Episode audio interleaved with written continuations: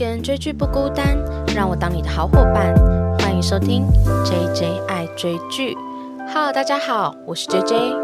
今天呢，我们要来聊最近非常非常热门的台剧，就是《俗女养成记》第二季。那《俗女养成记》第二季开播之后呢，我就又重把这个第一季重看了一遍，然后就觉得真的是非常的感动，所以。今天就想说，哎，来聊一下第一季之外呢，也邀请了我的朋友，跟我同样在《俗女养成》中的阿芳一起来聊这一部剧。我们欢迎阿芳。Hello，大家好，我又来了。没错，阿芳其实如果大家还有印象的话，她其实跟我聊过，就是毕业楼的片单啊，还有金马奇幻影展的心得。那如果有兴趣的听众，都可以在资讯栏就是点击收听，就是我跟阿芳之前聊过的集数。今天就非常开心，阿芳可以跟我来聊《熟女养成记》。那阿芳，你在看完就是《熟女养成记》哦，因为阿芳也跟我一样，就是在把《熟女养成记》第一季在最近又重看了一遍。那你重看之后，你觉得就是有什么心得吗？其实我觉得心得部分印象蛮深刻的是最后两集，看小嘉玲跟她的家庭之间的互动，再到她长大之后又再次的回到台南她的故乡，然后也是同样是跟开始年老了他的。家人之间的关系，那我觉得这两个对比之下，会让我觉得有蛮多感触，然后也有蛮多吸引我的地方。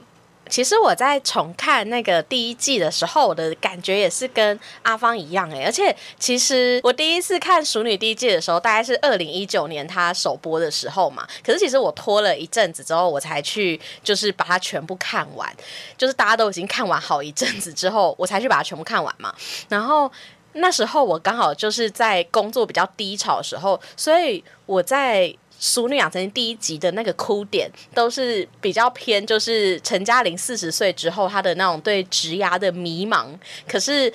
我这一次今年就是在重看的时候，我反而是哭在一些就是阿芳刚才讲的在亲情的点的这个部分。对我们待会后续会提到说为什么我们两个人都会一起在亲情哭啊。那在此之前，我想说先稍微的小小的简介一下 《俗女养成记》一二季的故事。那《俗女养成记》其实就它的故事线其实算是蛮简单的，而且我觉得它真的很像我们之前聊的《请回答一九八八》，就是我在看《俗女养成记》的时候，一直有一种就是它很像《请回答一九八八》其中一个角色的故事这样子。他就在讲说一个就是在台南。成长的一个小女孩，她叫做陈嘉玲。那她在升大学的时候，她就已经离开家里，来到台北生活。在台北生活将近二十年之后，她即将迈入四十岁的年纪，然后面临到底要不要跟交往四年的男友结婚，还有她现在的工作到底有没有发展性。那在四十岁的这个年纪的时候，一切都面临巨大的改变。她这个交往四年的男友其实是一个妈宝。那在结婚前夕，她就勇敢的跟这个男友提了分手。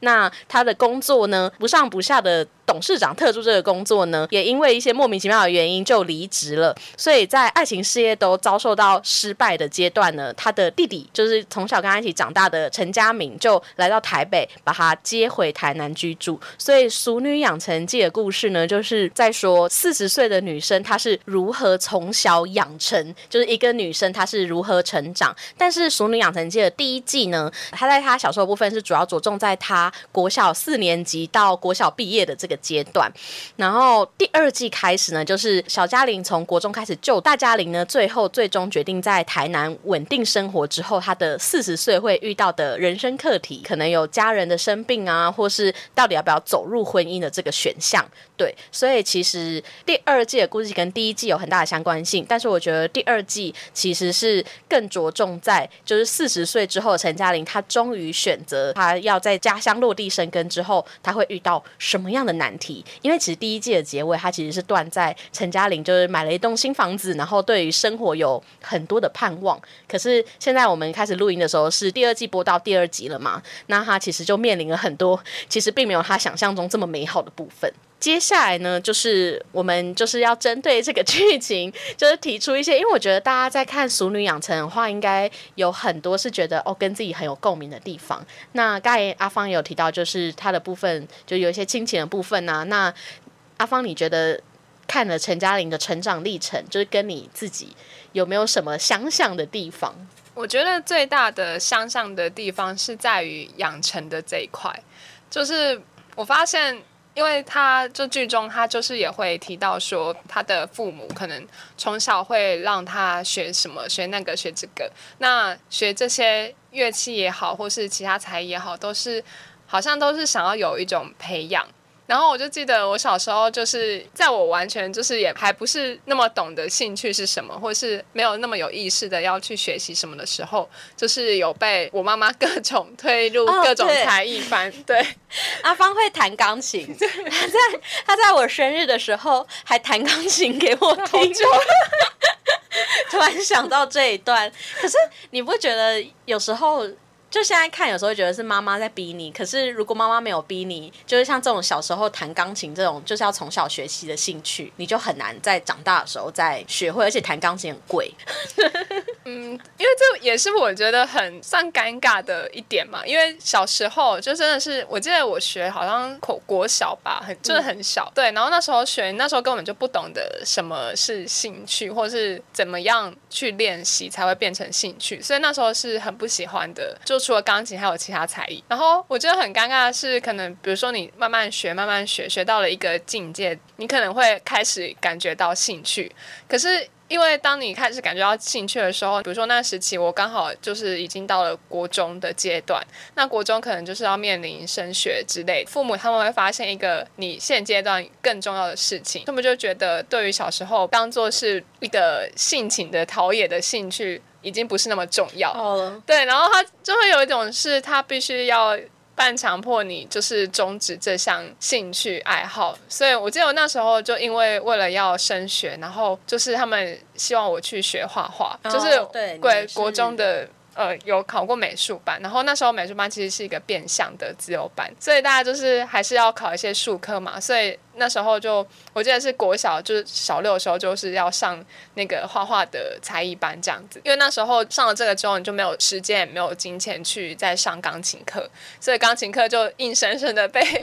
胎死腹中这样子，然后所以我那时候也不是很喜欢画画，就会觉得呃又是一个被硬推给我的东西，然后甚至还抢走了我开始喜欢的。钢琴，但是就是我觉得真的是造化 弄人。就是你这样国中阶段学了之后，可是其实经过国中，你到慢慢到了高中，你好像又开始对画画好像又开始有点兴趣。然后我就发现惨了，又要走上钢琴的不归路。因为呃，到了高中开始，就是也没有什么才艺班是变相自由班，它就是美所谓美术班，在高中就是真的是美术班。嗯，对，所以。家长也不会让你去读什么美术班，就是好好的要上升学班这样。所以我的 画画的兴趣又被胎死腹中，就是又又说又说啊，你就好现在就好好读书，不用再去学什么才艺班之类的。对，所以就是感觉好像是一开始好像都是打着一个培养的。喜好，那你开始感兴趣的时候，可能是从一个你不是那么喜欢，但是慢慢到有兴趣的这个阶段。随着你的年龄的增长，然后你当下年龄要面对的更重要的事情，那他可能就会慢慢的必须被淘汰掉。我觉得这样听起来，你的妈妈其实感觉蛮矛盾。就是 就是小时候感觉会很常觉得自己的家长非常的矛盾，就是一下子希望你学这个，然后学一阵子之后，他发现有更重要的事情之后，又突然叫你不要学。可是小时候你根本就会搞不清楚到底什么是重要的事情，你只会觉得说我喜欢这个东西，你为什么突然叫我停掉？我觉得这件事情跟《俗女养成记》的那个小嘉玲，就是如果大家看到第二季的时候，小嘉玲就进到了国中，她就突然发现她妈妈整个人画风。批变 就是以前对他温柔一点的妈妈，突然就变得非常的严厉，这样子。他没有国中毕业嘛，所以他会把他个人的期望就是加在你身上。所以也许你妈妈的期望是当一个多才多艺的才女，那你觉得你有活出你妈妈希望的样子吗？我觉得我应该算蛮尽力在做这件事的耶。虽然我知道近几年就是他慢慢会觉得我有一些嗯。不是这么按照他的想法，可是我必须说，我我自认 自认我从小应该还算是一个蛮听话的，所以我甚至在看《俗女养成记》的时候，其实我还蛮羡慕小嘉玲的这种个性，就是有一点鬼灵精怪。其实我我一直很向往这种人格，就是有点鬼灵精怪，然后同时又会又蛮讨大人欢心，其实也懂得去怎么样维护自己的想要的东西，然后也蛮清楚的知道动点头脑。对，所以我觉得小时候其实我。几乎没有太大的反抗，或是太大的 say no，就即便是刚才说的不喜欢的才艺，或是硬生生被夭折的才艺，我我都算蛮认真，或是蛮规矩的，就是照着妈妈的想法去做，所以一直到了现在，我印象以来真的比较算有跟他持相反意见的，应该是考大学。填志愿的时候吧，然后我觉得可能那时候填的志愿并不是他们他所期望的，虽然还是按照我的希望去走，可是我觉得一直持续到现在，我就从那时候开始，也因为那个志愿一直影响到我现在这一系列，我觉得他都会对于我的选择会有一些疑虑，嗯。嗯，其实我觉得你刚才讲的那个大学的阶段，我觉得对于很多人来说，就是很多不管是男生女生好了，大家的成长过程，那是一个很奇妙的断点，就是终于有了一个机会可以离开家。但其实我不确定，就是不知道听众朋友你们是不是一个会想要离开家的人？那我跟阿芳正好，我们两个人都是在大学的时候就离开家里到别的县市去念书。然后我觉得那个阶段是一个很。很奇妙的时刻，就是对于小朋友来说是一个终于可以独立自主，然后可以放飞自我的时刻。也许对于长辈来说，他们其实是一个要学习放手小孩，让小孩自己就是自己去成长，也是第一次感受到就是小孩要脱离我的掌控的这种感觉。对，但是呃，我觉得在剧中啊，就是第一季的结尾的时候，就当小嘉玲终于成长了，变成一个四十岁的大嘉玲的时候呢，就是他原。原本有一个机会可以在台北工作嘛？可是，在那个面试的时候，那个面试官问他说：“哎，你十年之后想要成为什么样的样子？”大嘉玲就瞬间就离开那个面试会场。其实我我觉得那一段很很不合理耶，就也太没礼貌了吧？就连回答都没回答，然后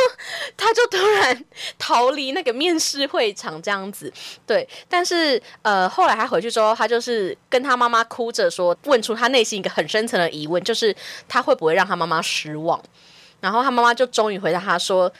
嗯，你快乐我就快乐啊。然后其实，在他阿妈身上也是，阿妈要临终前也跟他说，他其实很羡慕他，然后他可以活出他自己的名字，而不是任何一个人的就是附属品。所以，其实我觉得这还有另一个点是，小嘉玲长大之后，就大家成长之后，会不会觉得自己跟家人之间的关系是一种从上对下，然后慢慢走到平等，走到一个大家都是大人的状态的时候，大人终于可以说出自己的真心话。所以，其实我觉得有没有活出家人希望的样子，我觉得应该很少人可以活出家人希望的样子。因为你如果活出家人希望的样子，你可能就不是。真实的你，什么是真实的你呢？我觉得可以从这整部剧啊，它都是不断的对比小嘉玲跟大嘉玲之间的关系嘛，就是小嘉玲小时候遇到了什么样的经历，然后是如何影响长大的她。那我在看这整部剧的时候，其实一直想到的事情是，小时候大家应该多少都有幻想过自己想要成为什么样的样子，不管是在爱情、工作啊，还是任何生活方面。但是长大。之后，你有实现了几项？那所以接下来呢，想说我们可以跟阿芳就是一起讨论一下，说 几个面相，就是小时候你幻想过你自己成为这样子的模样吗？你长大是不是也像你小时候想的一样？那第一个呢，我觉得是应该是很多小少女时期的时候可能会幻想过的，就是。以后长大我会跟什么样的人结婚？其实，在这整部剧里面，我觉得有一个桥段我超级印象深刻，就是小嘉玲她的曾经的梦想是成为一个家庭主妇，因为她就认识了一个她班上一个非常优秀的同学，然后她就去过他家之后，就发现哇，他住在一个超级美丽的房子，然后他的妈妈感觉超级有气质，所以她就很幻想自己以后长大可以像这个妈妈一样，就待在家里，好像非常贵气的生活，然后非常的。优优雅，所以他那时候就在自己的志愿上面就写了，他想要成为家庭主妇。但是在那一集的后半段，我们就发现说，其实这么美好的生活底下，其实是一个非常不和睦的家庭。就是他爸爸在外面可能有小三吗？还是我有点忘记？就是家庭关系其实非常不好，甚至要到离婚。所以。小嘉玲在那一刻，其实我觉得小嘉玲身上遇到的事情都还蛮震撼教育的，就是又遇到同学的爸妈在他面前吵着要离婚，然后又遇到他小时候帮小姐姐送信，然后那个小姐姐在他面前被打，就爱情或婚姻方面的幻想，好像在很小的时候就幻灭。其实我觉得小嘉玲还算蛮乐观，因为我记得她在那一集后面其实是说，这么美好的东西，他其实背后都有他的代价。那她其实在她身边的才是最好就他回家看看爸妈之后，觉得哎，其实他家庭的生活是还算蛮和乐融融这样子。长大之后，他放弃了他四年的男友，而且其实他这个温升豪饰演的前男友，我觉得他家境应该是算真的很好，就又可以给他们一栋房子，但是他必须活成他婆婆心中的样子。然后他就毅然决然的放弃这件事情，回到了家乡，认识了蔡永生。这个只有摩托车代步的他这样子，所以我那时候就看到他坐上摩托车那一刻的时候，我就觉得这真的好适合问所有女生一个问题，就是你愿意住在大房子哭，还是坐在摩托车上笑？所以我也想把这个问题问阿芳，就是如果是你，你觉得如果同样出现了一个这样子的婚姻状态，就是好像很有钱，但是。不快乐，还是你想要就是很快乐，但是经济状况不一定这么良好？这个问题其实归根究底来说，好像就是一个爱情跟面包之间的选择。然后我就应该还是会选择是爱情。嗯，然后关于爱情这个问题，就是应该大家都很常会遇到有人问一个问题：到底是要跟爱你多一点的的人在一起，还是你爱他多一点的人在一起？大部分我这个问题的时候，我都会想说，为什么一定要中间取一个选择？就因为对我来说，就是相爱的两个人应该是要彼此是等值的。可能也有点偏激吧，就是我会觉得，如果这两个都有所偏差的话，那我宁愿就不要这样。所以就是对我来说，呃，我会觉得要一定要是两个是平等的或是对等的状态，才是比较理想的。其实阿芳他不是只是单纯的比较偏激而已，他对于爱情的部分真的是蛮坚持的，所以他到现在就是还算单身了蛮长一段时间，大概跟他的岁数没错。那其实我自己身上，其实我觉得这部分我是跟阿芳蛮接近的，就是当然还是会希望跟真心喜欢的人在一起。对，但是对方的刚才提到那个问题，就是你愿意坐在大房子哭，还是坐在摩托车上笑？我觉得还有一个点是，就是爱情它必须有取舍，就是有一些完美的对象，他并不一定真的会看上我之类的，所以在真正。可能要谈恋爱或走入婚姻的话，我可能算是会愿意做一些有舍有得的事情。就是他可能这个对象完成了我五项条件中的四项，剩下的那一项可能并不一定真的有这么大的不能接受，所以我可能就会选择在一起。对。但阿芳的话倒是真的是猜的比较紧的人，对，就是比较有所要求，对，所以不知道大家在面临可能结婚对象婚姻对象啊，会不会像就是小嘉玲跟大嘉玲一样，是愿意有所取舍，还是像阿芳一样，就是可能会比较严格的去选择这个对象？那第二个除了爱情的点呢，我觉得小时候不知道大家有没有想过，就是家人。其实他不会永远的在你的身边。那其实，在《熟女养成记》里面，他在第一季的结尾就面临了，就是最疼小嘉玲的阿妈离开这个世上。这也是我这一季重看的时候非常非常大的哭点。其实第一季看的时候，我当然也有为这个点就是有哭过，但是我觉得在过了两年之后再看这一段的时候，真的是哭惨。因为适逢我之前提过，就是我家人在这一段期间算是身体不太。好，所以我在重看这一段的时候，会一直想起就是现在目前遇到的这个状况。那不知道阿芳就是有没有有像小嘉玲面临过可能家人离世啊，或是在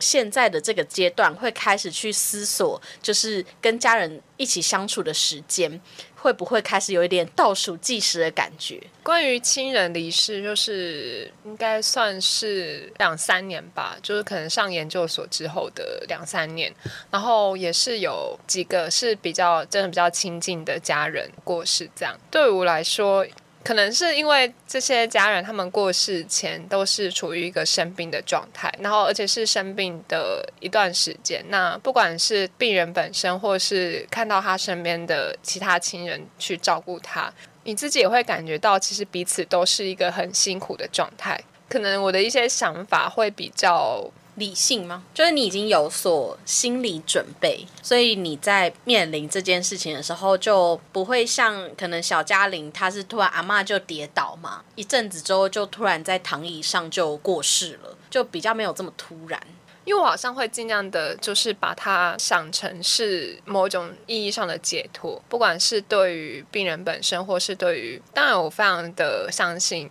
因为我自己也是其中一份子嘛，就是当然离开还是会带来一些悲伤，或是带来一些难过，然后甚至是，嗯，可能事后，比如说像看到《俗女养成记》这样的戏的时候，看到其中某些片段是很相近的，或是跟那个亲人有关的时候，你还是会。感觉到很悲伤而哭泣，这样子可能有时有点像是把那时候没有哭的都补回来感觉。但是在那个当下，我会比较不会真的那么把情绪外露。或许是我会有某种义务，说觉得是相对我来说，这个亲人离世好像对于其他家庭成员是一个更大的悲伤，所以我好像有某种的义务，觉得自己不应该要这么的显露，自己好像还有心思应该要去照顾其他家属。这样子，其实啊，我觉得呃，像《熟女养成记》，就是阿妈过世之后，就是办丧礼那一段，我的状态也有一点点像你讲的那样子，而且就是我在家里就是一个苦工的角色，苦工。当面临这种仪式的时候，我就是那个一直在场内跑来跑去的那个人，所以我也有点像你这样子。但是我跟你们家稍微比较不一样的事情是，我的状态跟小嘉玲一样，就是。他是突然面临家人的离世，就是我至今有两个比较亲近的家人离世，他们都是非常突然的，就有一个是猝逝，然后有一个是只有一个礼拜就过世，就是在那之前他们都非常的健康。我觉得那个悲伤其实跟戏里面演的他丧礼那一段很相近，就是哭的呢，就是在家里没有很长时间的大姑姑，然后最会就是指挥这个丧礼应该怎么办的呢，也是那个大姑姑。可是实际上你就会看到陈嘉玲就一直跟大姑。姑就是有争执，就是他觉得这些都不是阿妈要的，因为他还是真的了解阿妈的人。然后他其实，在他的脸上，你也没有看到他哭泣。我觉得他有写到一个很大的点，就是其实办丧礼的途中，就是我那两次经验，我都其实没有大哭。我觉得有一部分是像你刚才讲，就是要有一个人做事；另一个是我会觉得我自己有一点像局外人，好像在看一场戏。我觉得丧礼这个仪式啊，它当然是让活着的人可以有一段时间可以跟死者告别嘛。但是也是在这样子的仪式之中，它好像是一场就是活着的人的一场戏。但是也是因为这样子反复的仪式，我们好像才更有感觉说，哦，我的家人真的离开了。对，所以其实，在《熟女养成记》的这一次重看，然后加上第二季，好，第二季其实也提到了很多家人开始会有生病的问题这种出现。我觉得在亲情这方面，其实真的让我哭了很多次。那也想到长大后的一种幻灭，就是发现其实家人并没有办法可以一直陪在你的身边，然后到某一个岁数的时候，你就会感觉到。好像他在渐渐的倒数计时的感觉，对。那下一个呢？我觉得算是一个比较大的问题，就是你有活出真实的自己吗？或是说，呃，你有完成一些你很想要为自己做的事情吗？其实，在剧中就是。有一段我真的超级感动的，就是阿妈报名了歌唱比赛，然后她非常非常认真的在练《纯情青春梦》这一首歌，然后她就一直跟小嘉玲说，她是要唱给一个人听的，尽管她的几乎是五音不全的状态，但她还是非常认真想要参加这个比赛，然后到了。他参加比赛那一刻，陈嘉玲才知道，其实这首歌他本来一直以为他是唱给阿公听的，但实际上他是唱给他自己听的，然后就呼应了歌词里面有一句叫。查波郎嘛，有家己诶玩梦，对自己唱起来，对，就是所以我在看这一段的时候，我也会反复的问自己，说我有没有活出我小时候想要活出的样子，然后我有没有照着自己的想望在前进？那阿芳你自己你觉得呢？我觉得我现在应该有吧。其实我身为阿芳的，就是室友。其实我觉得我们两个人互看对方的过程，是不是就很像真实版《俗女养成记》？就是因为我们住在一起嘛，所以我就可以看到你的成长，然后你也可以看到我的变化，就是很像在看 Life 版的《俗女养成记》这种感觉。对，所以其实我觉得这个问题搞不好我可以帮你回答。哎，就是。我觉得阿芳在我的心中就是一个蛮活出自己的人。从刚才大家有听到爱情的部分的话，就会发现他是一个很坚持，我一定要爱到什么样的对象的这一种标准存在，也不能将就自己。然后在他刚才提到的，不管是他大学的选择上，就是他其实是很忠于他个人的喜好，然后在后续的。可能职涯的选择啊，我觉得阿芳也都完全不会亏待自己，就是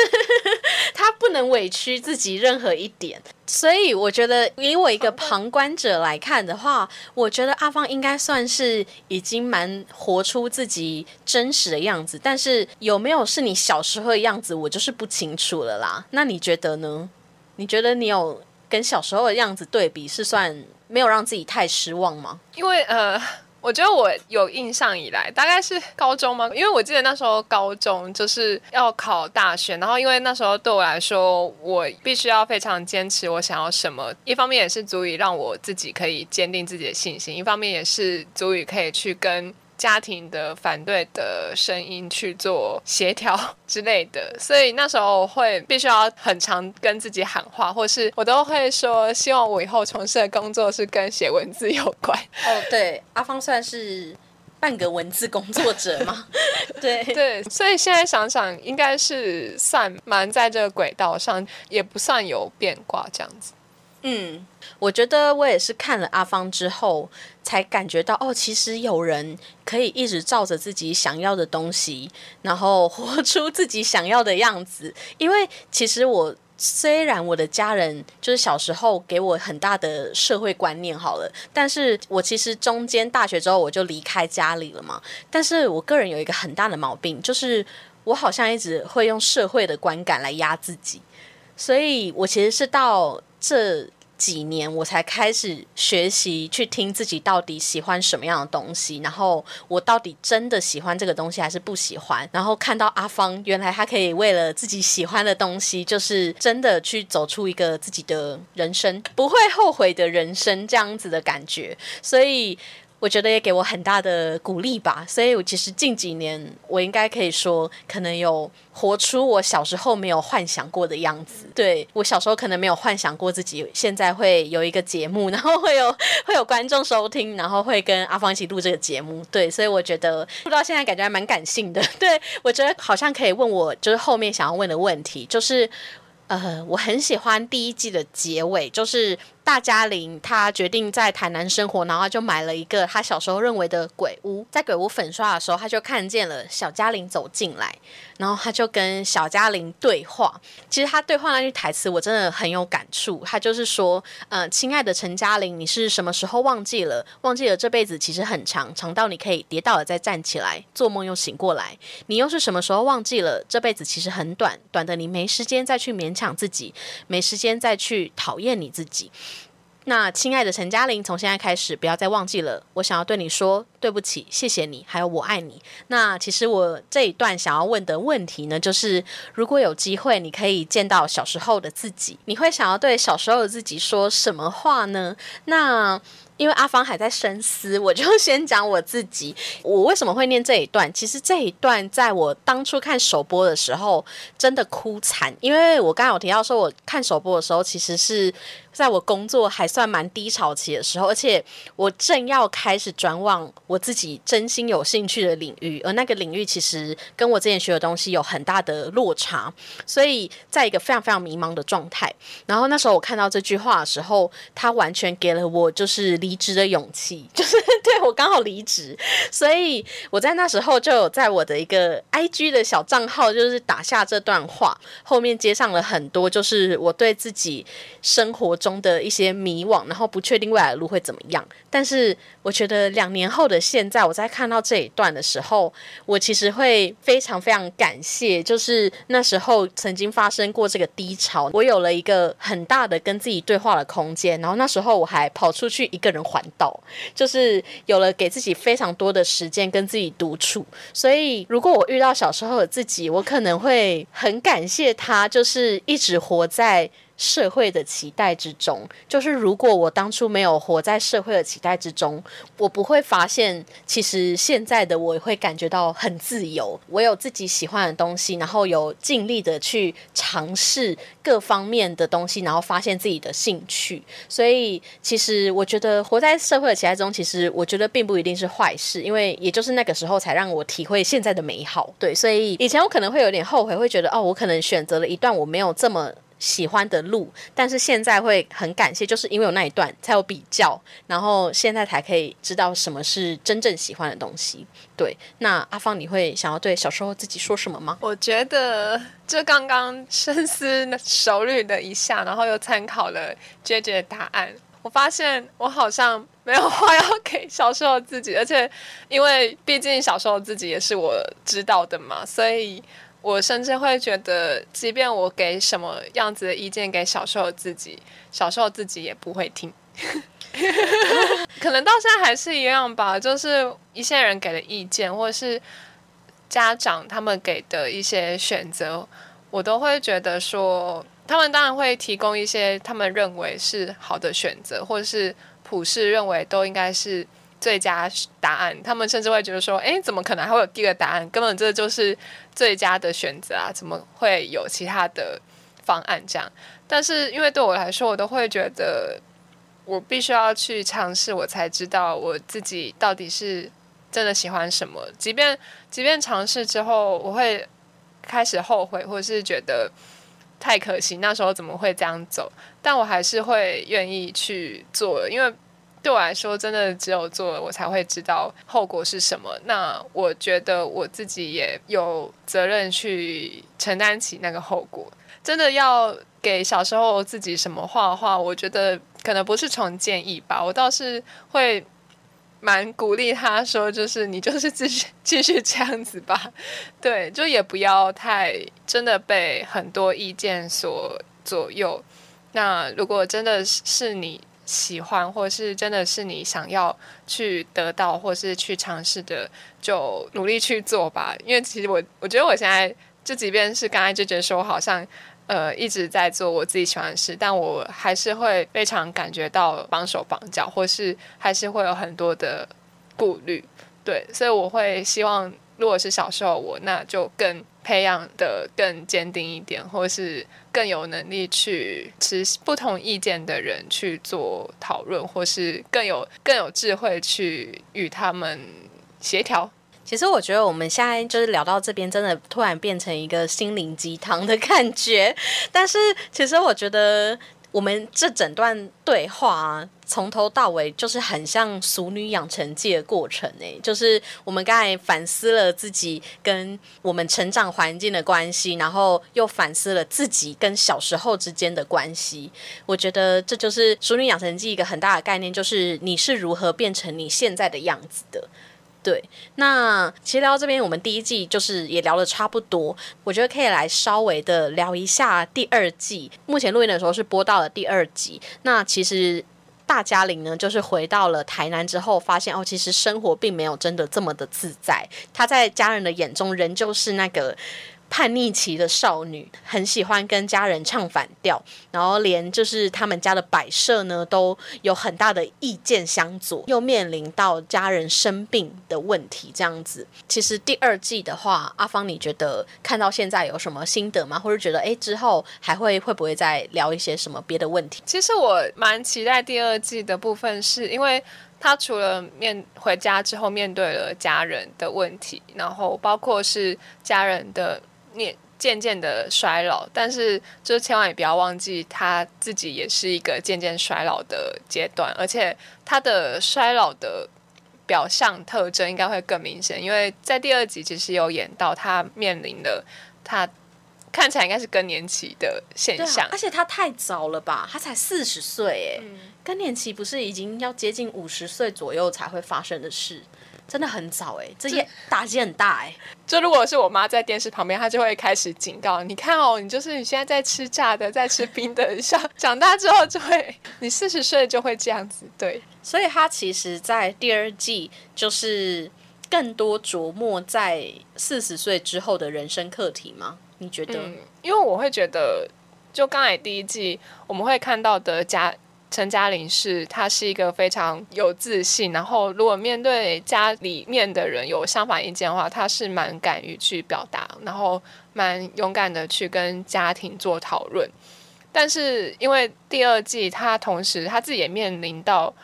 他的年龄层，慢慢的就要跟第一季他的爸妈的心态是类似的，然后他可能也刚好也要面对说家里面的人渐渐的衰老，也像是你刚才说的，就是呃，面对本来是比自己强势的爸妈，但是现在好像反过来是自己的，不管是体力或是心态或是心力上面，应该都是。慢慢的要比你的父母还要再更强大的时候，那在这样子的身份的转变，他是不是还能真的像之前一样这么样的据理力争，然后这么样的要为自己而发声？对，这也是我蛮期待的部分，就是他到底会做出什么样的选择？嗯、你刚才讲这一段，就让我想到，呃，其实《淑女》里面有一段我真的觉得很感动的地方，就是陈嘉玲的弟弟陈嘉明，他是一个同性恋，然后他一直以来都不敢跟家人出柜，直到他阿嬷的丧礼上，他就直接在他的爸爸妈妈面前就是说他是同志，就为了气那个大姑姑 这样子。对，那结果他妈妈就马上回答他说，他早就知道了。那后续其实有演说，他妈妈其实他在很小的时候偷看了陈嘉明的日记，就妈妈真的不要乱看小朋友的日记，没错，就是他看了他日记之后，发现他是同志这件事情，然后他就很慌张，可是他花了很多的心思去了解同性恋这件事情。那我觉得其实《俗女养成记》是一个蛮跨世代的戏剧，就不管是我们这个年纪的人会看，或甚至是年龄层更小的人，他可能可以把自己投射在小嘉玲身上。那也许比我们年纪更大的爸爸妈妈、阿嬷都说不定会非常喜欢《淑女养成记》这部剧。我觉得在这样子跨世代的剧里面呢、能够有一个这样子的桥段，是告诉那个时代的妈妈，其实你并不一定要排斥，或是对于这件事情不知道怎么做，他可以告诉你说，其实。妈妈，你们也可以有这一种做法，虽然可能有些人感觉会有一点乐观，对，但是我觉得其实是给妈妈一些另一种做法的参考。那我当然希望第二季里面也可以给不同世代的人，不只是妈妈，也可能是陈嘉玲啊，或是小嘉玲，都可以给我们不同世代的人有一些跳脱我们这个世代应该要怎么样的思维啦，就是也可以做一些不同事件，可以做不同的选择，对。那非常感谢阿芳来今天跟我一起录《俗女养成记》。那阿芳呢，她其实也有一个 IG 跟粉砖，叫做十五吨的书，有兴趣的听众也都可以去搜寻。然后她也是一样有在记录一些电影的评论跟心得。那非常感谢阿芳，你要不要跟大家说个再见？呃，谢谢今天大家收听，然后听我前面讲了这么多家庭的心路历程，这样子。今天根本是阿芳的《俗女养成记》分享，宛如她是主角，也没有啦。我觉得《俗女养成记》的确就是很多人的成长写照。那非常感谢阿芳今天来，那也欢迎各位听众可以去 Apple Podcast 给我五星评论，或是去我的 IG 搜寻 JJ 爱追剧，然后留言分享你听完这集的心得。非常感谢大家今天的收听，大家再见，拜拜。